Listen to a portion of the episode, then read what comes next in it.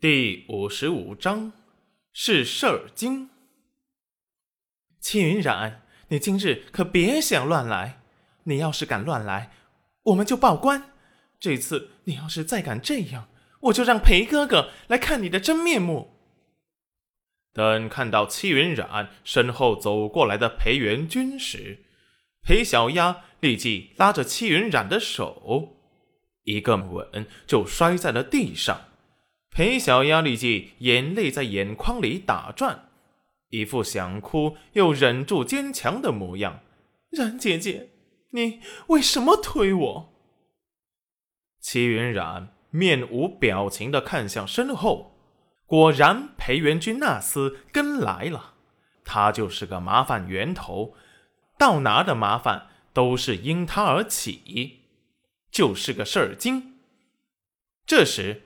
裴小丫的母亲刘全芳也反应过来：“戚云染，你竟然敢到我家来欺负我女儿！我今日定要你尝尝老娘的厉害！”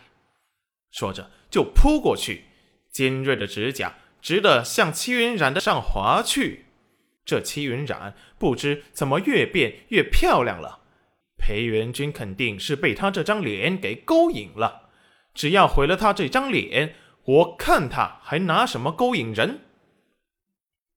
他毁了容，他家的小丫就有机会了。这般一想，扑过来的动作更猖狂了。其实我来找你们是给你们送银子的。裴元君本是想要暗卫打伤刘全芳的脚，让他摔个跟头，给他一点教训。可是被戚云染这句话。给打断了。只见刘全芳听见戚云染说给他送银子的时候，立即止住了脚，一脸贪婪的说道：“你准备赔我们多少银子？”他可是知道戚云染卖伤身，可卖了五百两。坐在地上的裴小丫傻眼了：“娘，他怎么能听信戚云染的谎言？”戚云染一脸淡定的说道。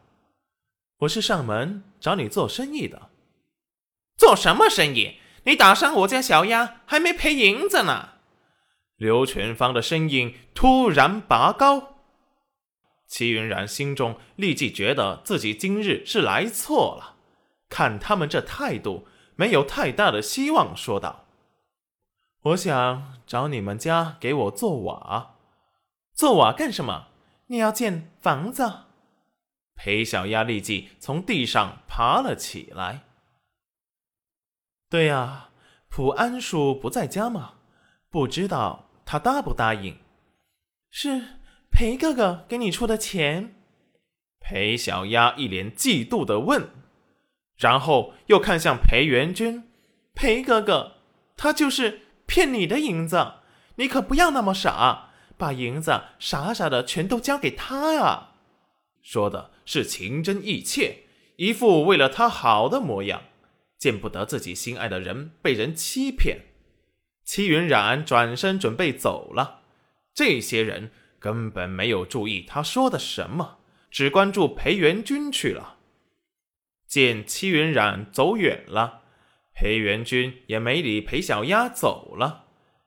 裴小丫看着裴元君走了，立即追上去：“裴哥哥。”戚云染他不是好人，上次他来我家掐着我的脖子，差点掐死我，好像鬼上身了一样。你可千万别给他骗了，他滚开！